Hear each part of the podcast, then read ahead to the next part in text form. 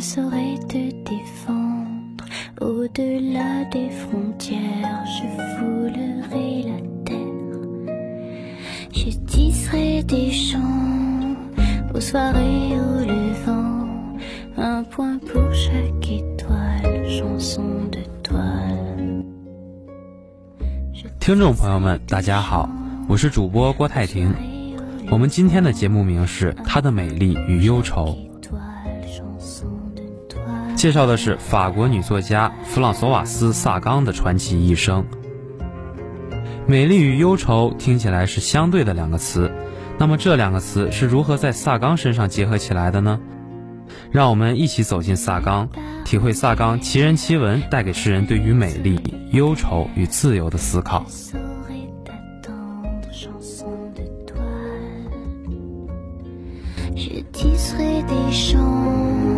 Aux soirées au levant. Un point pour chaque étoile, chanson de toile. Je tisserai des chants aux soirées au levant. Un point pour chaque étoile, chanson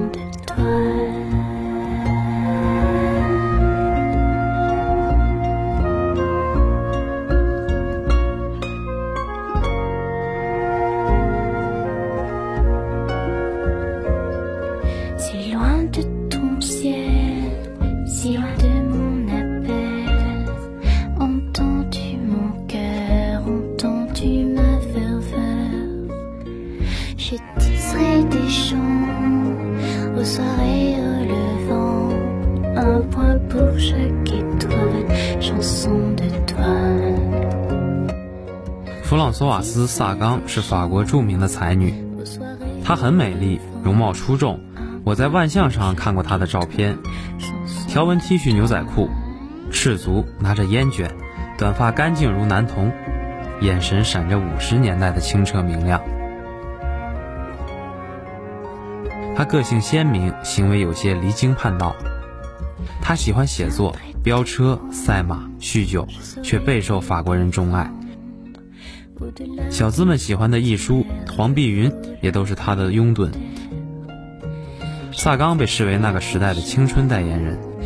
在爱慕者眼中的她，却永远是那个自由放纵、毫不矫情的年轻少女。忧愁，富有乐感和诗意的忧愁是萨冈的标签。一九五四年，年仅十八岁的他写出了小说《你好，忧愁》，一举夺得当年的法国批评家奖。这本关于少年忧愁与孤独的小说，在五年之内被翻译成了二十二种语言，在全球的销量高达五百万册，还被改编成电影，成为轰动一时的文化事件和出版现象。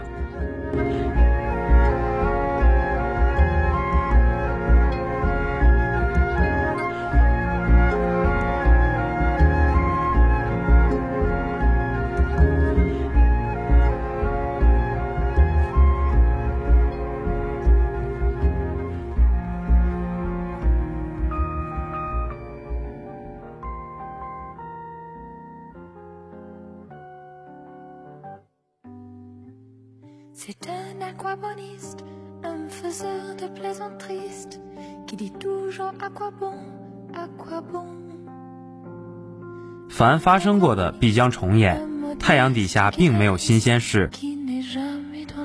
这句话用在萨冈的小说上很好。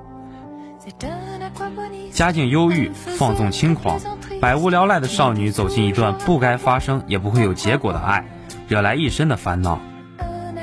后来一步步从迷惘中走出，领悟成熟的真谛。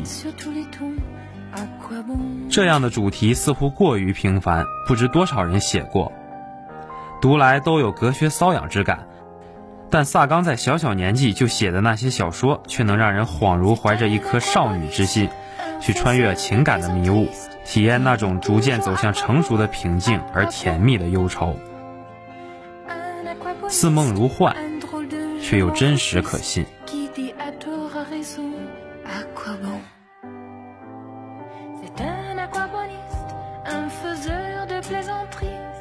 Qui dit toujours à quoi bon, à quoi bon. Un aquaboniste, qui se fout de tout et persiste à dire je veux bien, mais au fond, à quoi bon?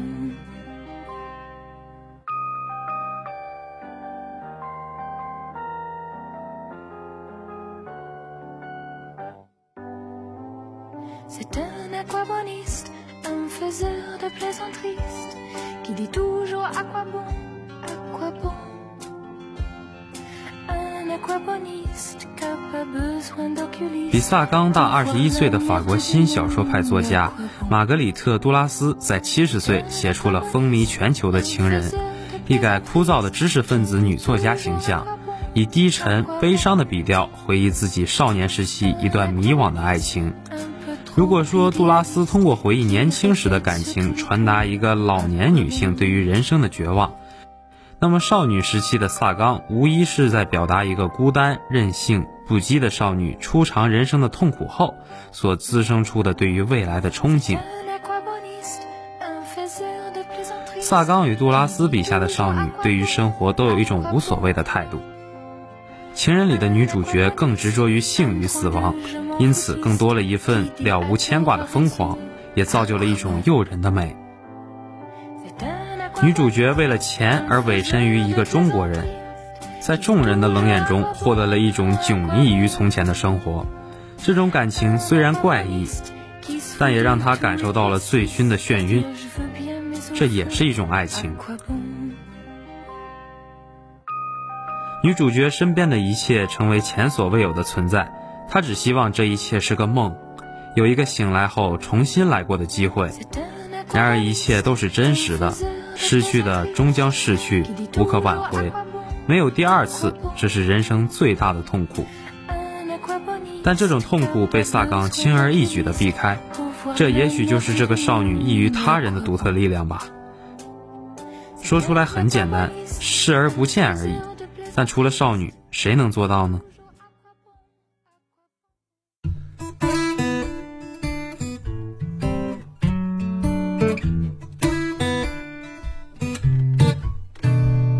Es ma cam, mon toxique, ma volupté suprême, mon rendez-vous chéri et mon abîme. Tu fleuris au plus doux de mon âme. Hum. Tu es ma cam, tu mon genre de délice, de programme. Je t'aspire, je t'expire et je me pâme. Je t'attends comme on attend la manne. Mm, mm, Tu es ma cam, mon toxique, ma volupté suprême. Mon rendez-vous chéri et mon abîme. Tu fleuris au plus doux de mon âme.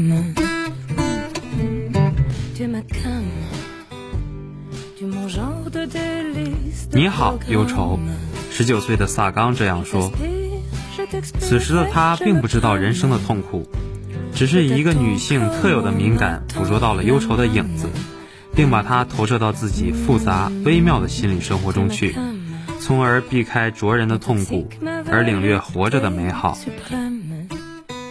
在某种微笑里，主动退出四角恋爱的女大学生多米尼卡能够彻悟，体会到应当在孤独与痛苦中去珍惜这些终将随着岁月流逝的感觉，从而才改变自己那种玩世不恭的生活态度，露出了与蒙娜丽莎异曲同工之妙的那么一种微笑，表现出成熟女性的魅力。每一个西方的女性或许都有这样一段迷惘的时期吧。从这一点来讲，十九岁的萨冈竟扮演了一个人生导师的角色，只不过他的教科书更为真实，令人易于接受。对于中国读者而言，读萨冈时，我们能感受到他对现代人微妙的情绪体验有着深刻而细腻的把握。这或许让人隐隐约约联想到传奇才女张爱玲。张爱玲把自己的写作风格定位为都市传奇，而萨冈对声色光影的敏感程度似乎不及浸淫在东方审美传统中的张爱玲。但是与张爱玲相比，她的笔触少了些许冷峻，他的小说更像是一幕幕现代舞台剧，在富丽、优雅、阴暗又寂寞的寓所和酒吧里，主人公带着不可名状的忧愁出场了。那些并不怎么大起大落的故事情节里，比死亡更痛苦的是细密而又致命的百无聊赖。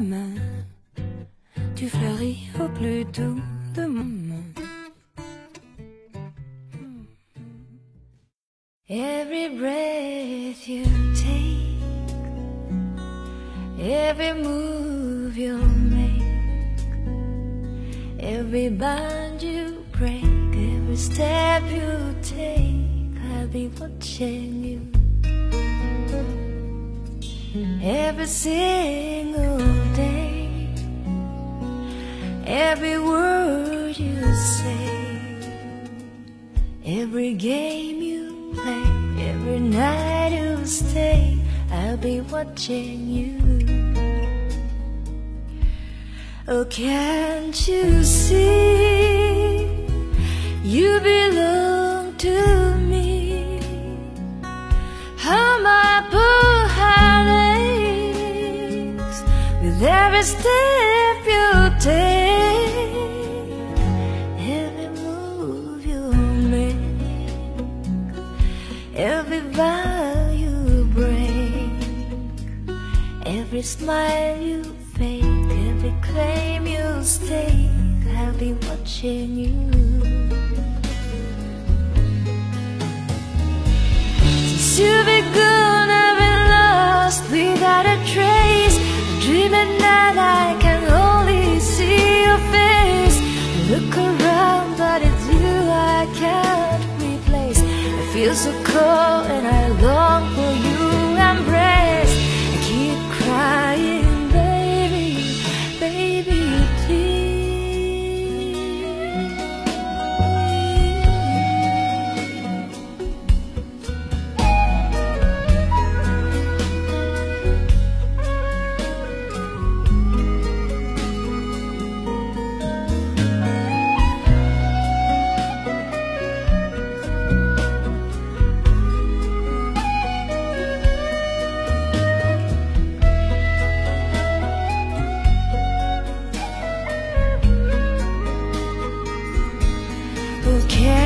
you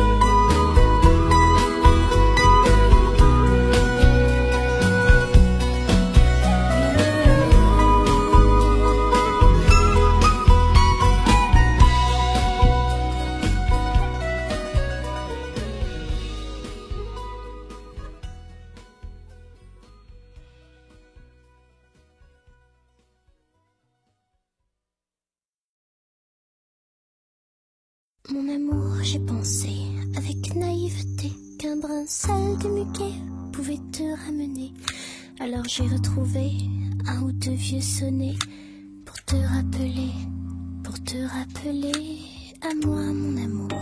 À travers ce beau jour de printemps, j'ai laissé près de tes pieds tomber un brin seul de muguet, mais il s'est desséché, attendant ce baiser qui ne viendra jamais. Le mois 法国文学评论界对萨冈的要求一直是很严格的，一直都是按照对待一个作家的标准来要求他的每一部作品。 而萨冈本人则对媒体诸如“你总是在你的世界里”这一类的问题烦透了。他对被贴上的小世界和资产阶级现实主义的标签烦透了。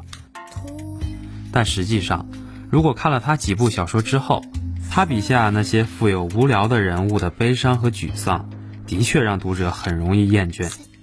这种厌倦随着他一本接一本同样味道的小说的出版，而且一如既往的动辄几十万印书的畅销，越来越惹恼了评论界和读书界的精英分子。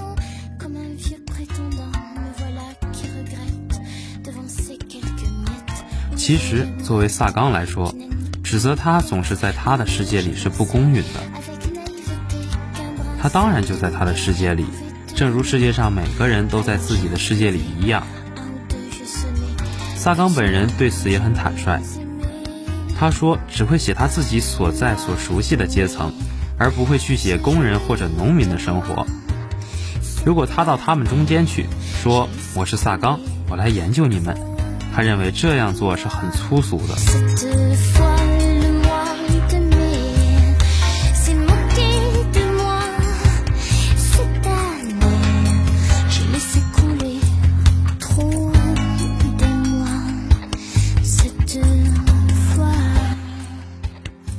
一个作家只能在他所熟悉的生活领域中获得写作的灵感和题材。除此之外，对于他人的生活，最多只是一种观看。一般所谓的体验生活是不成立的。在我看来，萨冈写作的困境是不能超越题材的前提下，对作品的题材和形式这类可以搭救他的东西不做努力、不做研究所造成的。但是，他的原生态创作方式。让他在第一部小说《你好，忧愁》以后的几部，诸如某种微笑、一月后、一年后，你喜欢勃拉姆斯吗？呈现了他的天才，他丰沛的元气，他独特的讥讽口吻和轻盈美妙的小说节奏。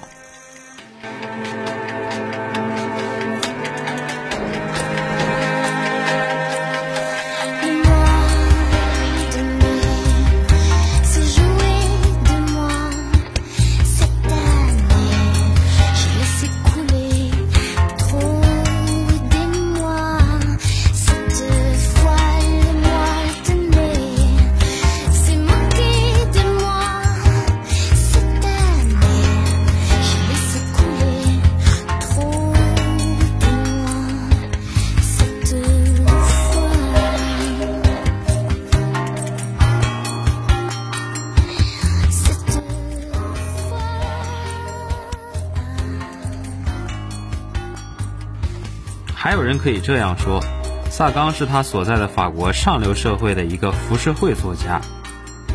从现在来看，除了几部作品外，他一生写作的四十余部作品，大部分是文献型文本，文献价值大于文学价值。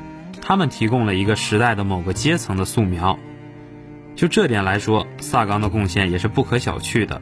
他的小说明快典雅，同时富有乐感和诗意，散发着淡淡的愁绪。文字简洁、聪明而从容，将法语的优美展露无遗，而且还是有趣的。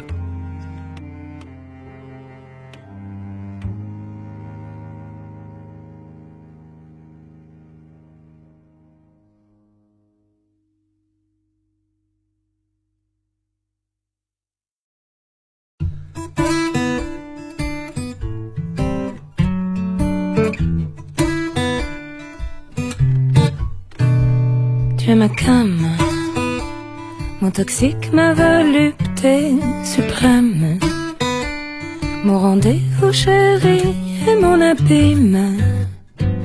Tu fleuris au plus doux de mon âme. Hum, hum. Tu es ma cam, tu es mon genre de délice, de programme. Je t'aspire, je t'expire et je me pâme. Je t'attends comme on attend la manne. Tu es ma cam, mon toxique, ma volupté suprême. 从二十岁到五十岁，整个成年时代，这个十八岁的明星都在纵情取乐。他是那个时代真正的 party queen，毫无节制的吸毒酗酒，嗜赌成性。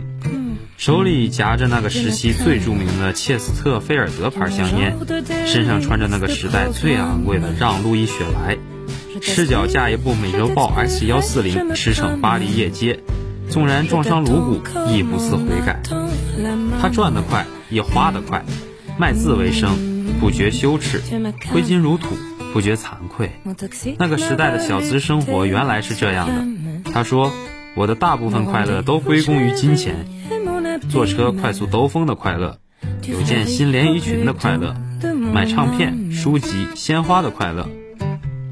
这样的坦率，正如1957年撞车时他曾告诉警察的：“我相信自己有权自毁，只要这不伤及他人。”但他始终没有忘记和影响自己的写作。一旦开始写作，他就会抛开一切，躲到一个安静的地方，不写得自己满意，他绝不会重回社交场。他写小说、拍电影，还给百老汇写过音乐剧，几乎当时所有的艺术行当他都做过尝试。据说他从开始发表作品后的不到十年里，就赚了五亿法郎的版税，但是他从来都不知道自己的账户里到底有多少钱。他经常邀请大帮的朋友游玩聚会，还会给许多需要救济的陌生人签赠支票。他说：“金钱既是个好仆人，又是个坏主人。它是手段，而不是目的。大量的金钱会让我们在奋斗的过程中滋长惰性，还是把钱看淡些吧。”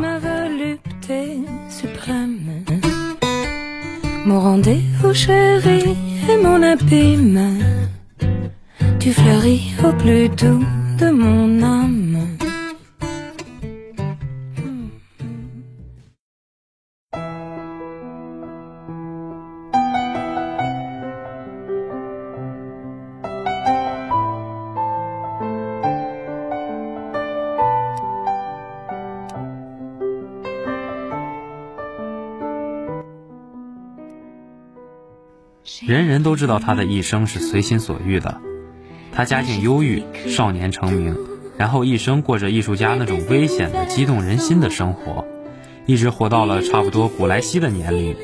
作为一个作家，萨冈的成长性不够。虽然他一直非常努力的写作，他随时被畅销书的任务和命运牵引和追逼着，其余的时间，他要把挣得的巨额版税花出去。他没有时间做文学上的功课，而且从他的处境来说，他也觉得自己没有这个必要。他是宠儿，法国人一看到他就心中狂喜。至于他的作品怎么样，应该说没有多少人要求他担负深邃的任务。法国人评价他说，他是一个震惊，他是自由的，为所欲为的，有勇气的。不管对其作品的看法如何，但几乎所有人都不能否认。萨冈是聪明的，他的聪明最大程度地体现在他文字以及人生的轻盈飘逸上，或者说，他最大限度地实现了他所认定的个人自由。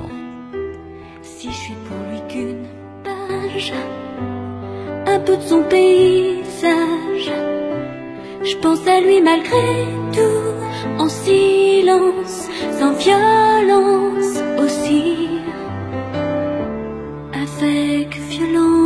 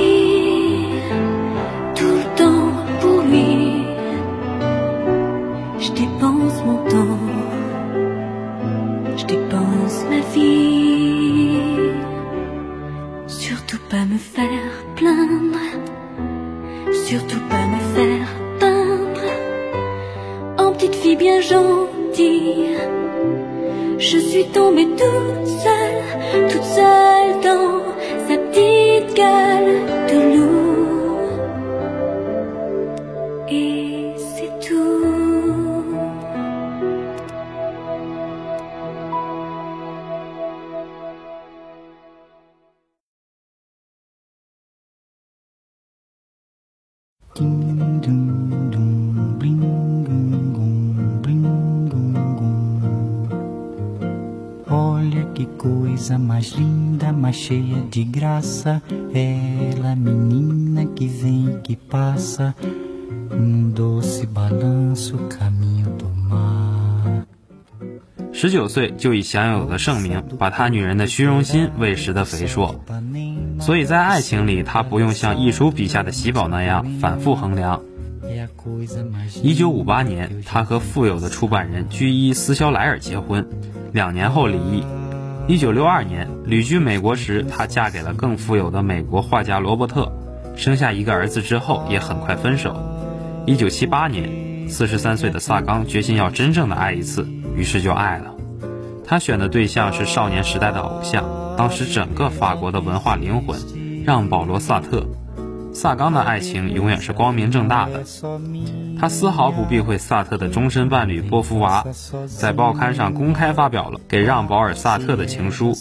那年萨特七十三岁，双目失明。此前萨特对他并无印象，此后则差不多每隔十天，他们就在一起单独吃一顿饭。一天，他对他说，他本来想让人再读一遍他的情书，以便回味他对他的所有称赞，又怕别人笑话。于是萨冈整整花了三个小时，反复朗读录制了这个情书，把自己对他的感情全部放进一盘磁带里。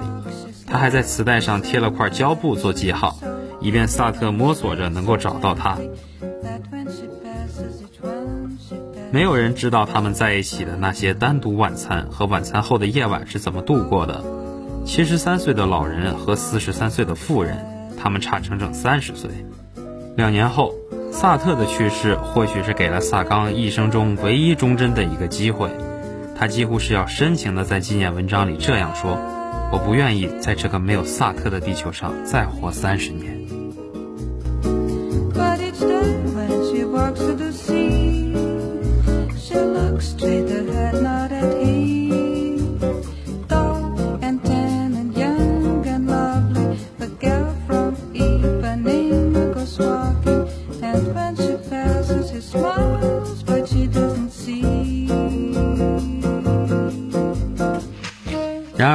算终究不听人的意愿。萨冈当年的信誓旦旦，或许亦只是激情短暂，如同他小说中十六岁的阿修罗，看见阳光微笑和有力臂膀，清秀男孩的鹤眼长睫，又看见别墅和酒会上合体的伴侣，最爱的仍是自己。不管有没有爱情，他都穿雪莱的礼服，容光焕发的上电视，把身旁怀念中国情人长达六十年的杜拉斯衬得像个怨妇。萨冈的中老年时期，为人津津乐道的是他与两届总统的私交。通过第一个丈夫，萨冈早在蓬皮社投身政界之前就与之相识。他在位期间，这个总统被娱记追逐的女作家，曾被两次令人无限遐想地邀请到了爱丽舍宫。他与密特朗间的不寻常的友谊就更令人好奇了。在密特朗当选前，他们一起肩并肩地坐过飞机。1985年，他们一同在哥伦比亚旅行期间，他出现过严重的呼吸障碍，而这位年过五十的法国女人更是对总统的决策有着难以置信的影响力。他曾为法国埃尔夫石油公司拿到乌兹别克斯坦的石油开采权去游说密特朗，事成之后，埃尔夫公司放到他账上四百万法郎。萨冈的后半生也不再是一个单纯的作家，他的香艳传奇如同半黑色郁金香、半粉红玫瑰，盛开在法国政坛里。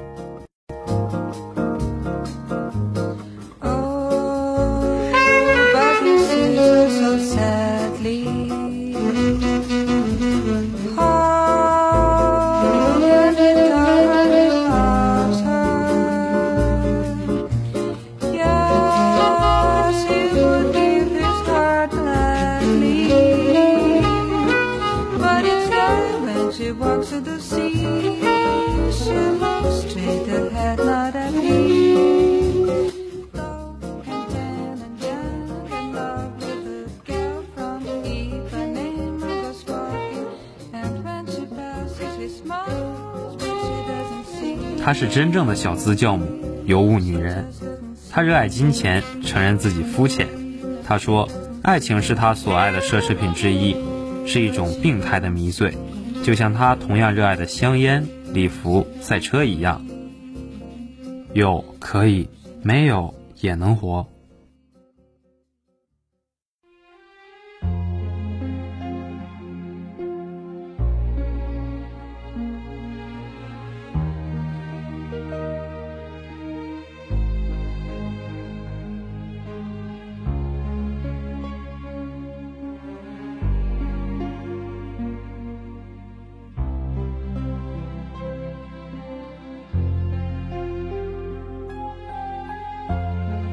二零零四年九月，这个一生都生活在巴黎棉花糖般空气里的法国女人死于烟酒毒品带来的肺栓塞。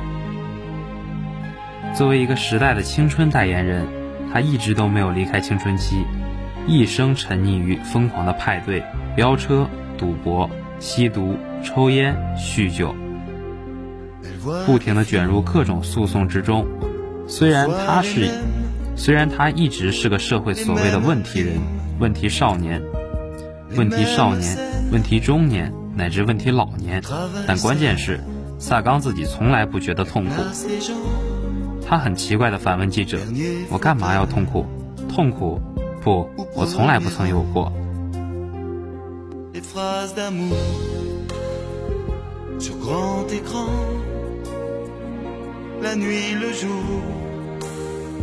Ça lui fait du vent.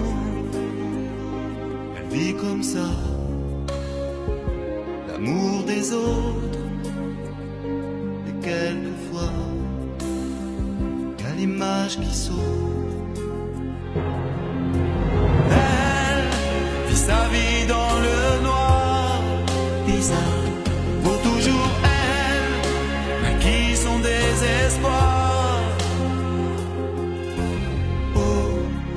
magique boulevard. Elle laisse tranquille les amoureux qui ratent le film en fermant les yeux. Vend ses glaces avec ses rêves. Un sourire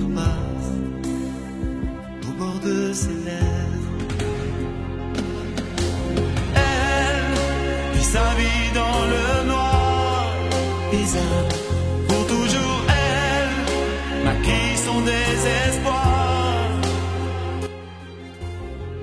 好的，今天萨冈的人物专题到这里就要结束了，感谢您的收听，我们下期节目再见。À lampe de poche se voudrait belle pour faire du cinoche. Parfois quelle chance, la salle est vide pour une séance. Elle devient Ingrid. Elle vit sa vie dans le noir, bizarre. Pour toujours elle maquille son désespoir. Oh, magique